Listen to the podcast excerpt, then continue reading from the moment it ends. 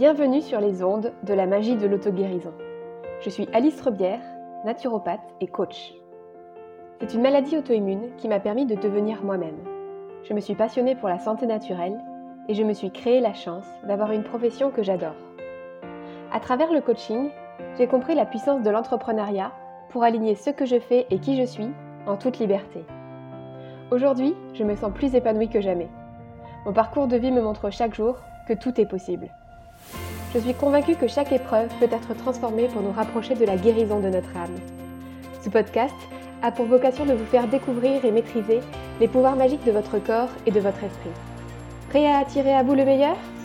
Axio Bonjour à tous et bienvenue pour ce nouvel épisode de podcast. Aujourd'hui, j'avais envie de faire un épisode spécial dédicace à l'énergie de la vie. Euh, c'est un peu une ode à la vie, euh, en lien avec l'énergie du printemps qui arrive demain. Il y a plein de choses qui m'ont été inspirées par ce que j'ai vu autour de moi ici au Mexique et tout ce que j'ai ressenti dernièrement. Demain, donc c'est le, jour de la sortie du podcast, euh, le lendemain, ça sera le 21 mars, donc le printemps. Et au niveau astrologique, le marqueur, c'est que le soleil passe dans le signe du bélier. Moi, je me suis toujours ressentie très, très liée aux saisons, et encore plus depuis que j'ai habité en Scandinavie, parce que là-bas, les saisons ont une importance primordiale, puisque les nuits d'hiver sont très très longues, euh, voire elles peuvent durer 24 heures et le soleil ne jamais se lever au solstice d'hiver, au-dessus du cercle polaire. Et à l'inverse, au solstice d'été, les journées sont très longues et le soleil ne se couche pas. Donc moi, quand j'étais, euh, quand j'habitais à Stockholm, euh, bah, le, ciel n'était jamais vraiment sombre l'été et, la journée, l'hiver était très très courte. Dans ces pays-là, en Suède, en Norvège, en Finlande, on se rend d'autant plus compte de la force de la nature et à quel point c'est elle qui régit tout. Et pour moi, c'est vraiment une source d'inspiration et de reliance justement à, ces énergies de la nature. Depuis longtemps, pour moi, en fait, je considère que la nouvelle année commence à l'équinoxe de printemps, donc au 21 mars, et que c'est une renaissance, que c'est une nouvelle année qui commence. Euh, ça a toujours fait beaucoup plus de sens pour moi dans ce sens-là euh, que le 1er janvier qui était un peu arbitraire. Et effectivement, euh, avant, la nouvelle année commençait au premier jour du printemps. D'ailleurs, c'est de là que venait la tradition des poissons d'avril. Mais Jules César a décidé de changer la date de la, nouvelle année au 1er, au 1er janvier, pendant la période de célébration du dieu Janus, qui représente le passage, la transition, avec ses deux têtes. Et ce qui a résulté de cette décision, c'est un peu une déconnexion progressive de l'homme et de la nature, puisque bah, le rythme annuel ne correspond plus au rythme des saisons. Et pour moi, se relier aux saisons, retourner justement à ce rythme-là, c'est vraiment se relier à l'énergie de la vie qui circule à l'intérieur de nous. D'ailleurs, le nouvel accompagnement de groupe que j'ai créé pour aider des thérapeutes et des coachs à bâtir une activité structurée est très relié au rythme des saisons on peut d'ailleurs même dire que c'est une offre qui m'a été soufflée par l'énergie de la vie ici au Mexique.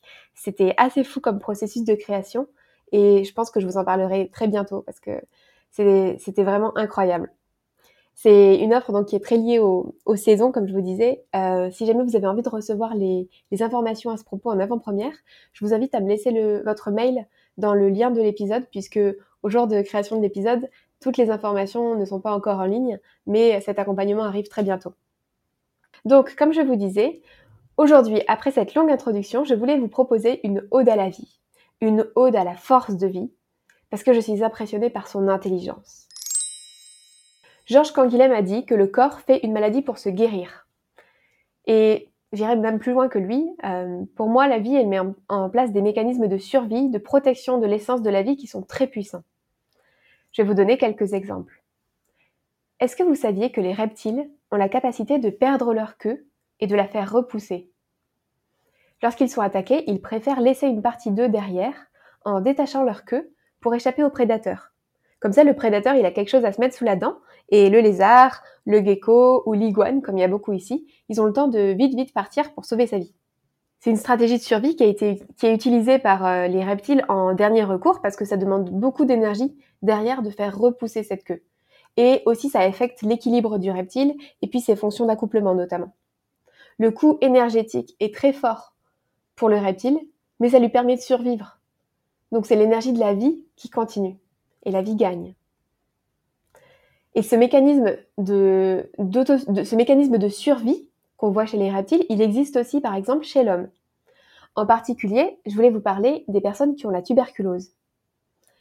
Les, tuberculeux, ils vont sacrifier une partie de leur poumon pour protéger le reste de leur corps. Ils font des espèces de cavernes de calcification, des espèces de bunkers en fait autour de l'infection tuberculeuse pour permettre de survivre. Ils enferment le germe à l'intérieur d'une caverne calcifiée et comme ça, ça empêche le bacille d'agir. Donc forcément, oui, il y a une partie du poumon qui est sacrifiée, qui est calcifiée. la personne va moins bien respirer avant, mais il est vivant et il va pas succomber à l'infection. On a tendance à, blâmer la maladie, mais la, maladie a de l'intelligence puisque c'est la force de vie qui s'exprime à travers la maladie. Pourquoi je vous parle de ça? Parce que pour moi, on a tous à l'intérieur une pulsion de vie, de conservation à l'intérieur de nous. Et c'est ça en fait le mécanisme d'autorégénération qui est inscrit là et qui nous permet justement de, venir guérir des choses à l'intérieur de nous. En naturopathie, on parle de l'énergie vitale. L'énergie vitale, elle est présente dans la vision de tous les grands pionniers de la santé naturelle.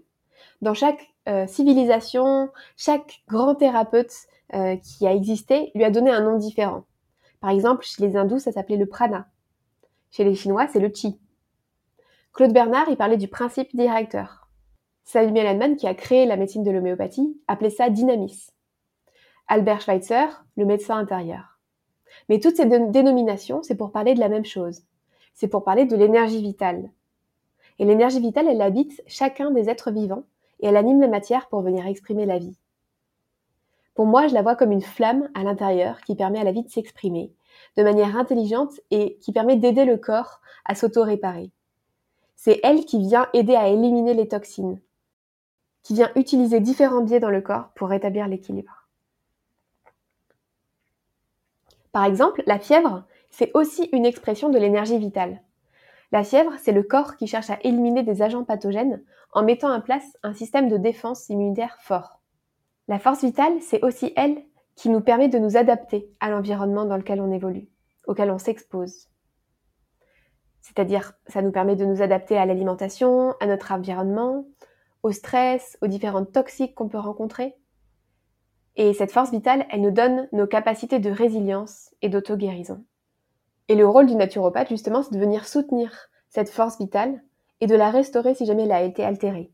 Et pour ça, on utilise plein de techniques différentes qui sont utilisées par les naturopathes euh, pour aider justement à se débarrasser euh, des toxiques ou des carcans qui entravent euh, cette force vitale.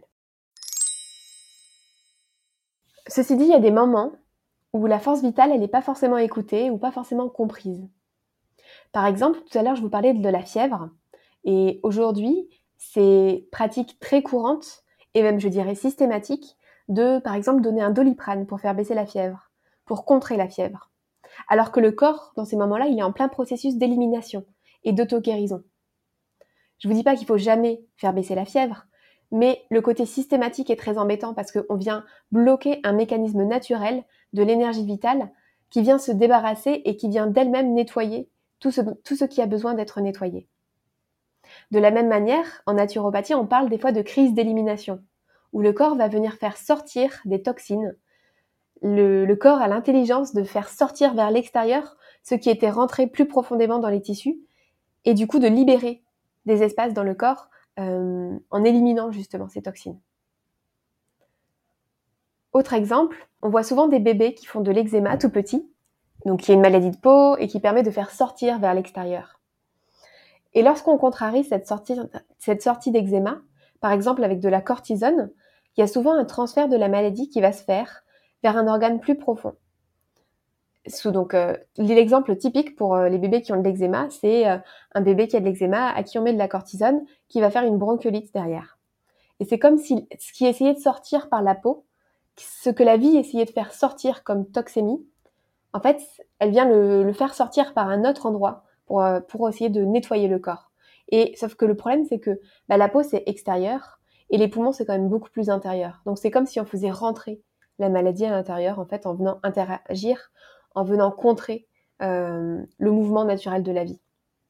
Donc évidemment, pareil, je dis pas qu'il faut laisser euh, de l'eczéma se proliférer, parce qu'il y a plein de choses qu'on peut faire en naturopathie pour venir aider à soulager l'eczéma, mais le fait de le contrer systématiquement, ça fait partie de ces choses où on vient contrer cette énergie de vie, cette force vitale, et qui fait rentrer la maladie petit à petit à l'intérieur. D'ailleurs, il y a un, médecin homéopathe qui parlait très bien de ça, c'est Ehring.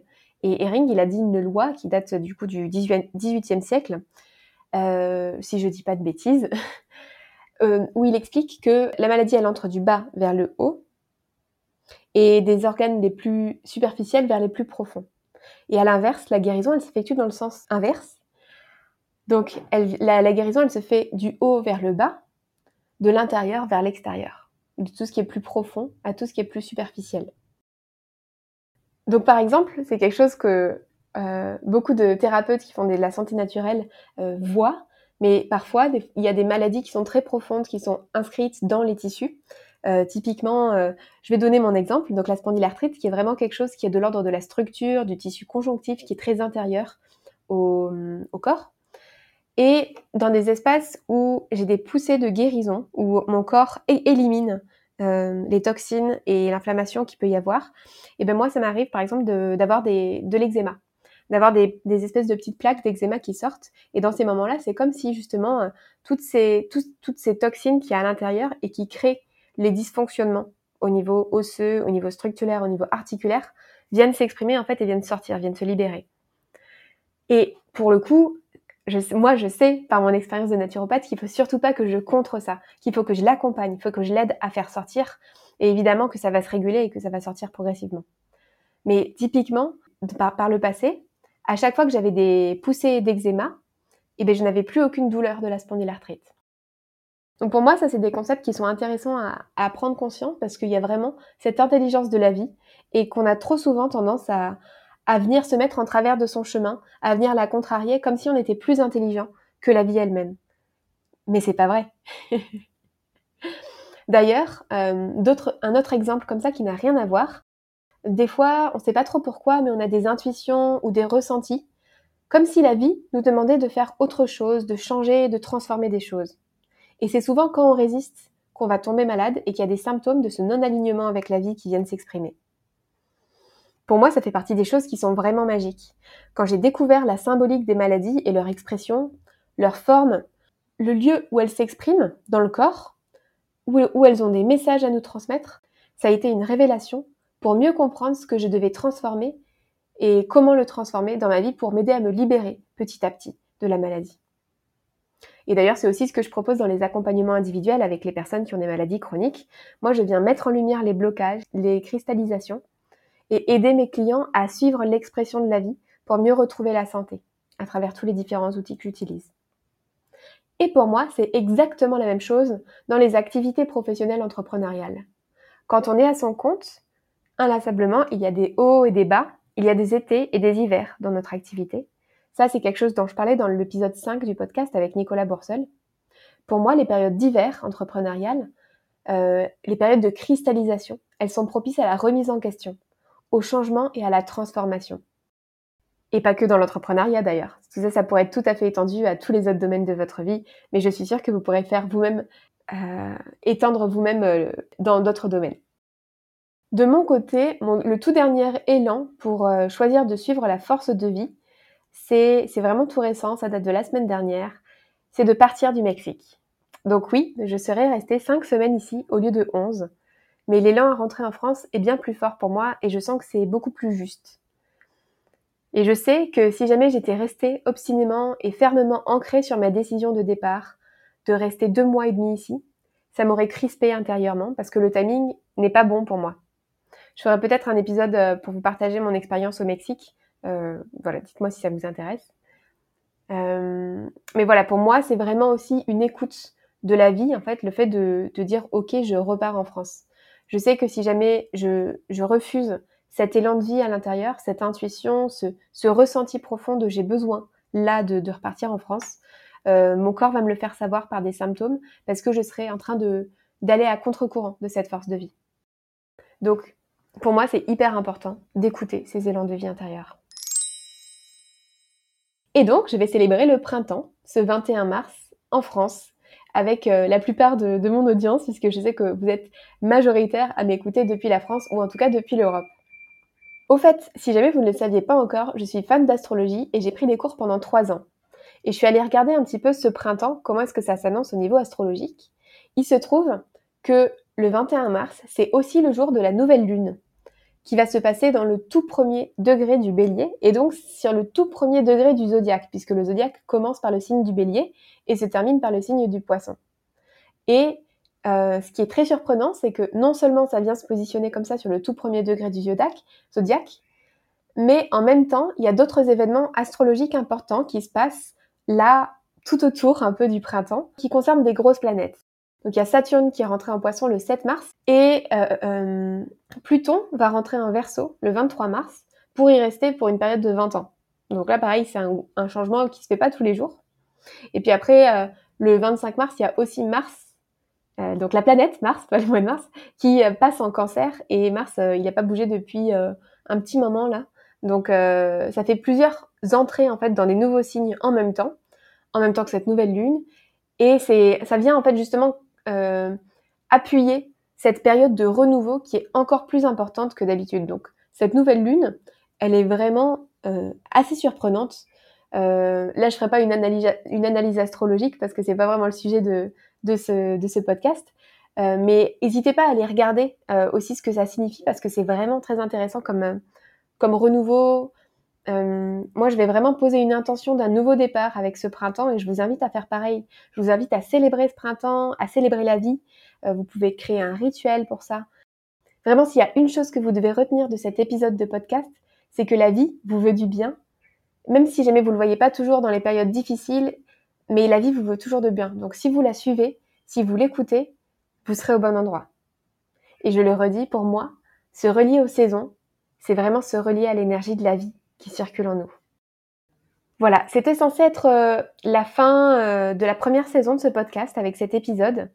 Euh, mais pareil, je sens que je me sens poussée à continuer. je me sens poussée à continuer cette saison plus longtemps. Donc finalement, c'est pas la fin. et ça va durer encore quelques épisodes. J'ai plein de choses que j'ai envie de vous partager. Donc restez aux aguets et je vous retrouve très bientôt pour un nouvel épisode. À très vite. Merci pour votre écoute. Alors, comment allez-vous libérer votre magie intérieure? Si vous avez aimé ce podcast, pensez à le partager avec votre entourage pour participer à sa visibilité et à laisser un avis 5 étoiles sur la plateforme de votre choix. Vous pouvez aussi vous abonner pour être tenu au courant de la sortie du prochain épisode. À bientôt!